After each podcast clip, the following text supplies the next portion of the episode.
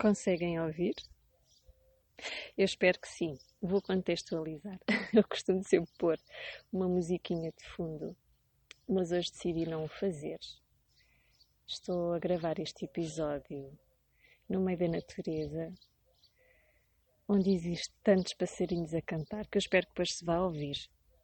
Uh, e as abelhas andarem aqui à, à volta do, do pólen, nas árvores.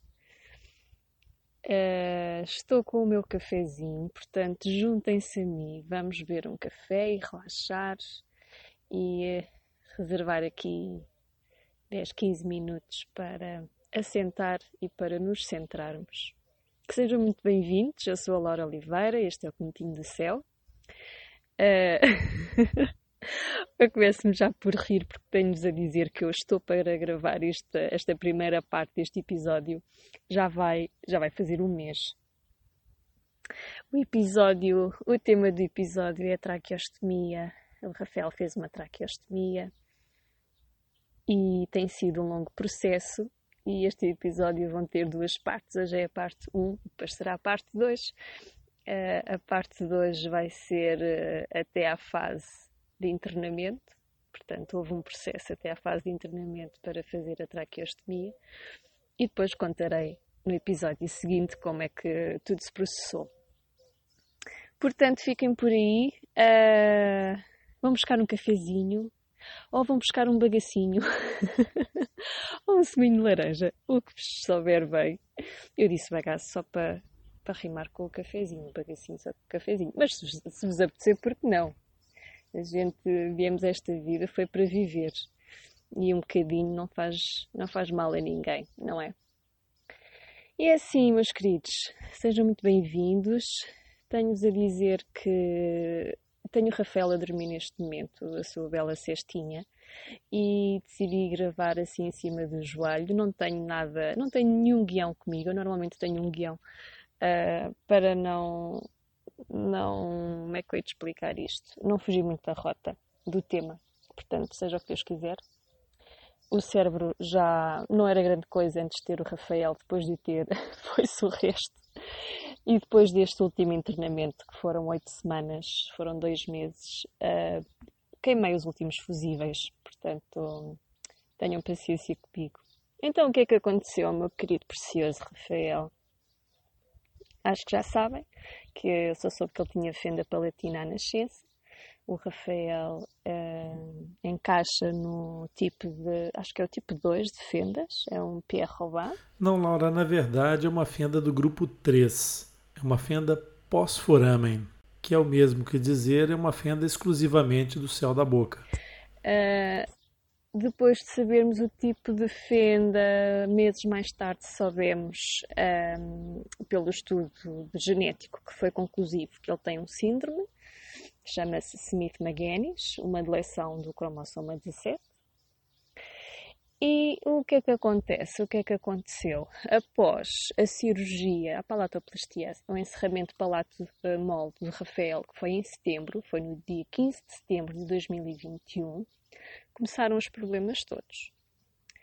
Uh, respiratórios durante o sono. O Rafael, enquanto acordado, estava maravilhoso, bem disposto, sempre sorridente, muito prostrado sempre. Uh, assim que caía a dormir, começa o inferno. A luta por cada inspiração, a língua caía para a garganta e bloqueava quase totalmente a passagem do ar. Portanto, imaginem, isto não era só durante a noite, era a cada cesta do Rafael. O Rafael dormia sentado no meu colo durante muito tempo. Era a única posição em que eu conseguia tê-lo em que ele respirava minimamente em condições e digo-vos que minimamente em condições, eh, pronto, era, era péssimo. Um, e assim foi. Viemos para casa depois uh, da cirurgia, 15 dias sempre a dormir ao colo. Voltámos à Estefânia para as, para as consultas de seguimento se calhar estou a falar um bocado longe do microfone, uh, pelas, para as consultas de seguimento de, de cirurgia plástica, em que eu contei à doutora o que é que acontecia e ela encaminhou-me para a, a, terapeuta da fala e para a fisiatra para avaliarem nesse próprio dia se conseguiam uh, arranjar alguma solução. Não passava por elas, não, haviam nada, não viram nada que pudessem uh, ajudar. E então no próprio dia também segui para. Seguimos, seguimos. Eu falo sempre no plural. porque para mim isto o Rafael não está sozinho, não é? Está sobre a minha alçada e isto é o, o caminho é dos dois, ou melhor, o caminho é da família toda, ele é que passa as dores físicas e, e, e nós mães e nós cuidadores, nós, nós pais, uh, sofremos um, de outra forma, não é? Dói-nos a alma. E é, é uma dor tão, tão forte como, como física. Então seguimos para a pneumologia e hum, a doutora mandou-nos para casa com VNI, com uma ventilação não invasiva e funcionou tudo muito bem. Funcionou tudo muito bem durante 10 dias. O Rafael dormia profundamente sem qualquer esforço. Uh, finalmente tinha o meu filhote a dormir um sono tranquilo que é que aconteceu ao fim desses dias? Começaram a aparecer secreções. Coincidiu com uma toma de, de, de uma vacina da Palivizumab, que ele supostamente iria tomar uh, uma dose por mês durante seis meses. Portanto, eu aqui não consigo perceber o que é que aconteceu. Eu só sei que apareceram secreções. E a partir daí o Rafael não tolerou o VNI, ou o BIPAP, como costumam também uh, os técnicos uh, dizer. Não tolerou. E eu insistia, e ele não tolerava, e eu insistia porque seguia o que me diziam, não é? A gente segue sempre, até uma certa altura, aquilo que os médicos nos dizem, porque se nos dizem, se são médicos a dizer, é porque é o melhor para, para os nossos filhos, não é? Só que eu depois lembrei-me que a especialista de Rafael sou eu e, e o paizinho dele e, e, quem está diariamente com ele. E hum, chegou uma altura que tive que desistir porque estava a torturar o meu filho. Uh, ele, Rafael dava esticões. Uh, o que é que acontecia? Bom, para já ele continuava com uma fenda e o VNI, cada vez que impulsionava o ar, ele saía pela fenda. Portanto, nunca queria chegar aos pulmões. Uh, depois, a juntar isso, secreções andarem para trás e para a frente a cada golfada de ar que o VNI uh, mandava, uh, era, era tortura, coitadinho. Era mesmo tortura. Então desisti, desisti. Preferia tê-lo a dormir ao meu colo do que andar com a história do VNI. Pelo menos eu podia não dormir em condições, mas pelo menos não estava a torturá-lo. E assim foi, fui às consultas e disse o que passava. E, e ninguém acreditava, até que começámos a fazer filmes dele a dormir e, apresentávamos a, pneumologista e então isto foi um processo, eu estou a dizer isto assim muito brevemente, não é em minutos, mas isto fora, foi de setembro a fevereiro, até, até a data da tráqueo até que a pneumologista uh, disse pronto que aquilo não passava pela alçada dela, uh, o VNI não conseguia vencer uh, a barreira física que existia, não é? a língua em, caída em queda para a garganta, e pelo meio falaram-nos da opção traqueostomia foi uma bomba nuclear. Aquele minuto em que a otorrino viu e foi feita a endoscopia e viram que realmente uh, a solução seria a traqueostomia.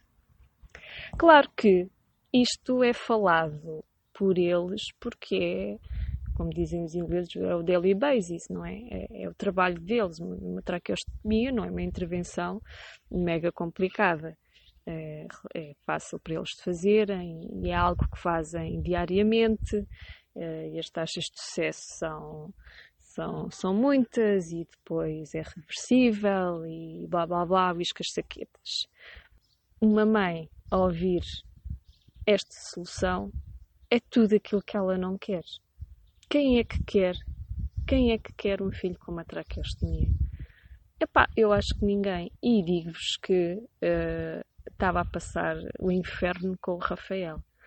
E estava sempre na esperança de que o Rafael crescesse, que o Rafael uh, ganhasse força na musculatura oral e faríngea e que conseguisse combater aquilo. Aquele esforço todo, aquela luta por cada inspiração. Coitados nós pais, né? Nós, nós queremos no impossível. Isto era querer no impossível. E posso dizer isto agora, no fim de passar este processo todo, porque é assim: se o meu filho, durante o sono, não descansa e não recupera, o meu filho não vai crescer, não vai ter força, não vai ter, um, não vai ter desenvoltura ao longo do dia para fazer uh, o seu processo de desenvolvimento motor e, e, então exercitar aí as musculaturas todas, no rolar, no pôr-se de bruços e por aí fora. Só que é, eu estava a querer no, no impossível. Em dezembro entreguei a Deus e disse: Ok, vamos lá avançar para a traqueostomia. Foi um dia em que demos entrada no Hospital das Caldas da Rainha. Nós somos de Alcobaça, somos de uma terriola, eu sou de uma terriola pequenina chamada Raposos.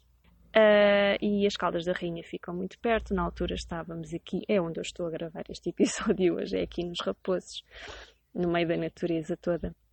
O Rafael teve, teve quase uma paragem respiratória e era constantemente a aspirá-lo. Ah, sim.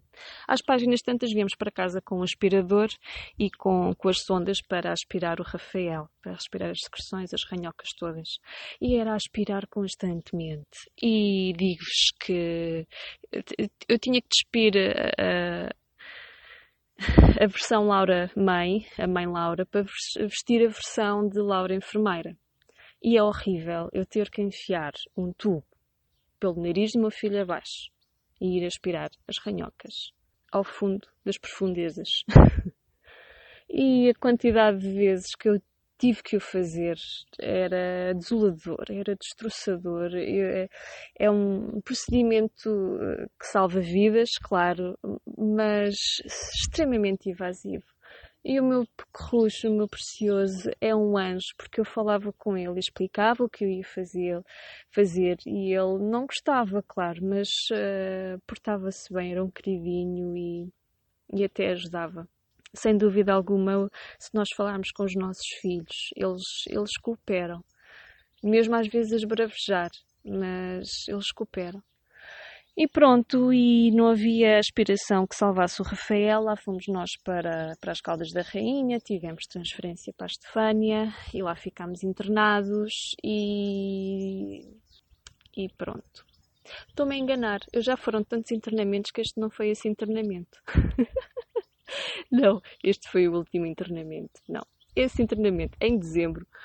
Ai meu Deus, estão a ver? Eu disse que os fusíveis, os fusíveis estavam queimados em dezembro nós fomos foi de nós fomos foi para Estefânia damos entrada na, nas urgências uh, o Rafael estava-se a chegar à noite nós sabíamos que ia correr muito mal e, e quisemos chamar a atenção e a única forma de chamarmos a atenção era dar uh, fazer episódios de, de urgência e como as noites corriam sempre mal nós já sabíamos que se fôssemos ao final da tarde ele caía a dormir e pronto e tínhamos todas as condições para estar numa, numa urgência. E assim foi, assim aconteceu, e assim ficámos inter, internados em observação, no SO, e avançámos para a traqueostomia.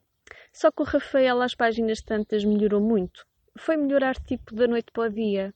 E eu fiquei baralhada o que é que tinha acontecido e falei com o otorrino e pensei, olha, será que isto foi só um vírusito que ele tinha e já passou, ele já resolveu.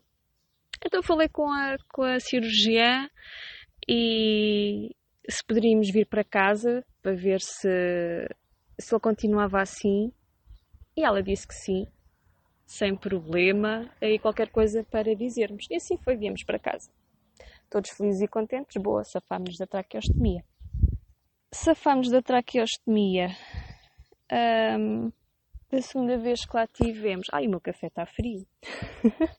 Deixem-me dar aqui um golinho ao meu café. Vá lá, como estou ao sol, ainda não arrefeceu.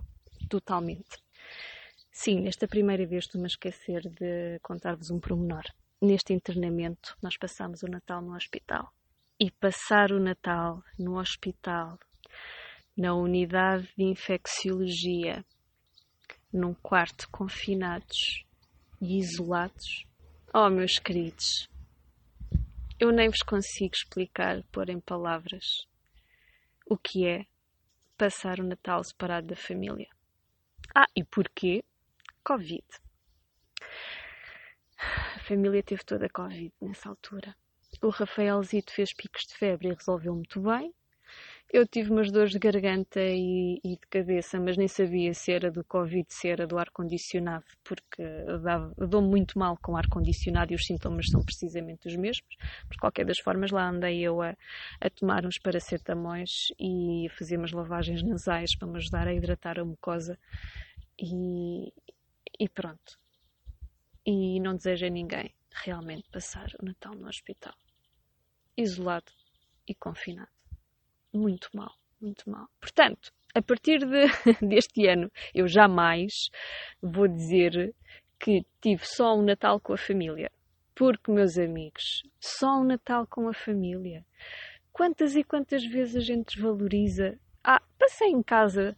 Ah, sim, está tudo bem. Pronto. Ah, meus queridos, não, não é só. É graças a Deus Passei o Natal com a minha família, graças a Deus havia comida para pôr em cima da mesa e graças a Deus estamos com mais ou com menos saúde, mas, mas estamos juntos. Eu era uma pessoa tão ingrata, tão ingrata, tão ingrata. E se a lição que eu tomo destas histórias todas é toca agradecer a Deus ou Oh, e agradeçam ao que vos fizer sentido. Toca agradecer, caramba, estamos com saúde, os nossos filhos estão doentes, epá, é mau, mas nós estamos com saúde, bora, temos tudo para os ajudar.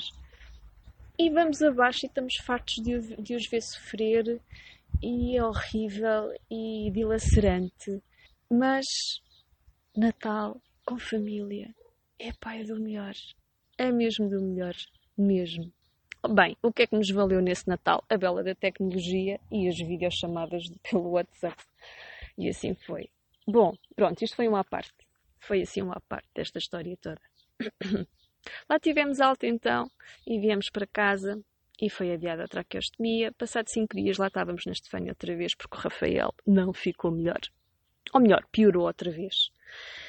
E toca de ir para a Estefânia, toca de estar internado, picos de febre, foi desde outubro que estão dentes a nascer ao, ao, Rafael e eu não sabia, mas eu no Rafael, o Rafael faz uns picos de febre e é só, não há diarreias, não há vômitos nem nada, mas faz os, os picos de febre.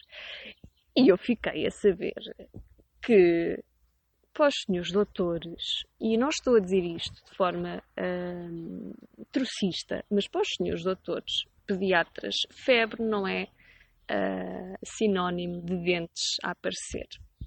E eu fiquei assim a olhar para eles, mas como é que é possível? Como é que é possível?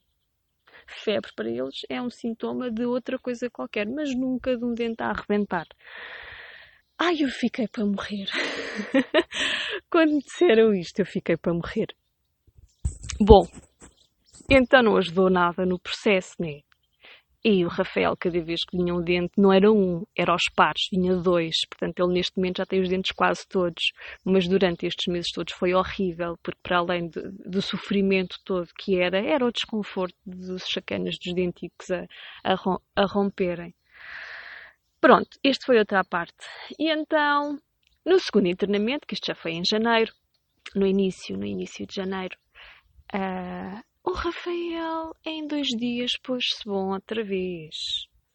Ele dormia quase deitado, as saturações boas, uh, o nível de oxigenação espetacular, eu vi nível cardíaco também, e eu fiquei louca da minha cabeça. Mas o que é que se passa com o meu filho? Como é que em dois dias, ainda agora saímos do hospital, bem, fomos para casa, ele ficou mal, e agora voltamos com ele mal, e em dois dias põe-se bom. Ai, eu fiquei passada naquela sexta-feira, não sei que dia era, mas sei que era uma sexta-feira. Passada comigo, a tentar perceber o que é que, que, é que estava a acontecer virei para, cirurgia, para as cirurgiãs e falei com elas, muito humildemente. Ó oh, doutoras, tentem-me explicar o que é que acontece, o que é que aconteceu. Porque nós estivemos cá há pouquíssimo tempo e ele melhorou, voltámos para casa, ele piorou, Estamos cá novamente e em dois dias ele põe-se bom.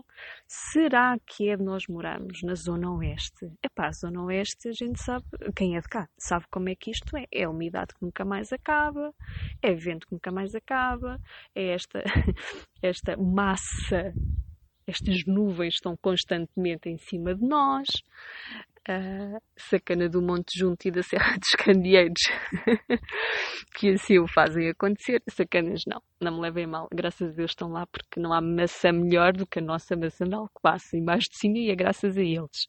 Bom, e então uma das doutoras conhece bem a Zona Oeste e disse que sim, que era possível que isso acontecesse e mandou-nos para casa com corticoides uh, com corticoides para ele tomar e com gastroprotetor, porque entretanto percebemos que o Rafael tinha um, refluxo.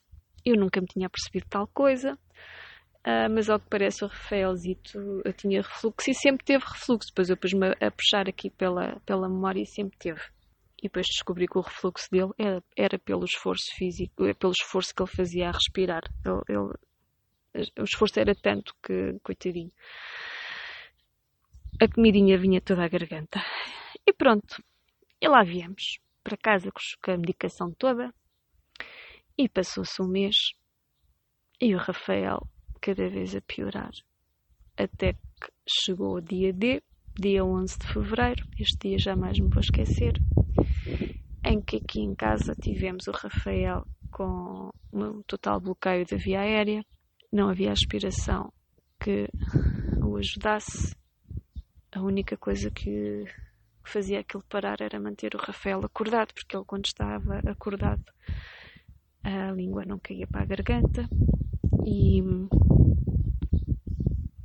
e foi muito mal. Lá fomos nós, nem chamámos o INEM, uh, seria mais demorado. Nós já sabemos as, as manhas todas, agarrámos no Rafael para as Caldas da Rainha, para o Hospital das Caldas. E sabe, Só Deus sabe quantos Pai Nossos e Ave Marias rezei pelo caminho, porque Rafael não acordava. Estava a família toda desgastada, eu estava de rastros, porque eu nesse mês passei quase todos os dias com ele ao colo para ele dormir. E lá foi ele de Inem para a Estefânia, e foi o pai, foi o Samuel com ele. E depois seguiram-se oito semanas de internamento. É muito duro vermos o nosso filho por um fio. E nós, pelos filhos, fazemos tudo e lutamos. Até mais não, e foi o que nós fizemos. Até que não houve mesmo outra alternativa. E avançamos para a traqueostomia. O Rafael chegou à Estefânia, de INEM. A equipa viu-se grega para o manter acordado o caminho todo. E foi entrada direta para o CIP, para a Unidade dos Cuidados Intensivos Pediátricos da Estefânia. E assim começou todo este processo da traqueostomia. Portanto, acabo assim o episódio, este episódio, de uma forma pesada, porque o é. Mas deixo-vos a esperança que vem um fim, que não é um fim, mas vem uma continuação muito boa. E o que a gente pensa que é o fim do mundo é apenas o começo de algo muito bom. Portanto, meus queridos, vou acabar de ver o meu café frio. vou ver se o Rafael já acordou e deixo-vos com o suspense no ar o que é que aconteceu e garanto-vos que muita coisa aconteceu em oito semanas. Um beijinho grande, um forte abraço nos vossos corações. Que a paz esteja convosco próximo episódio.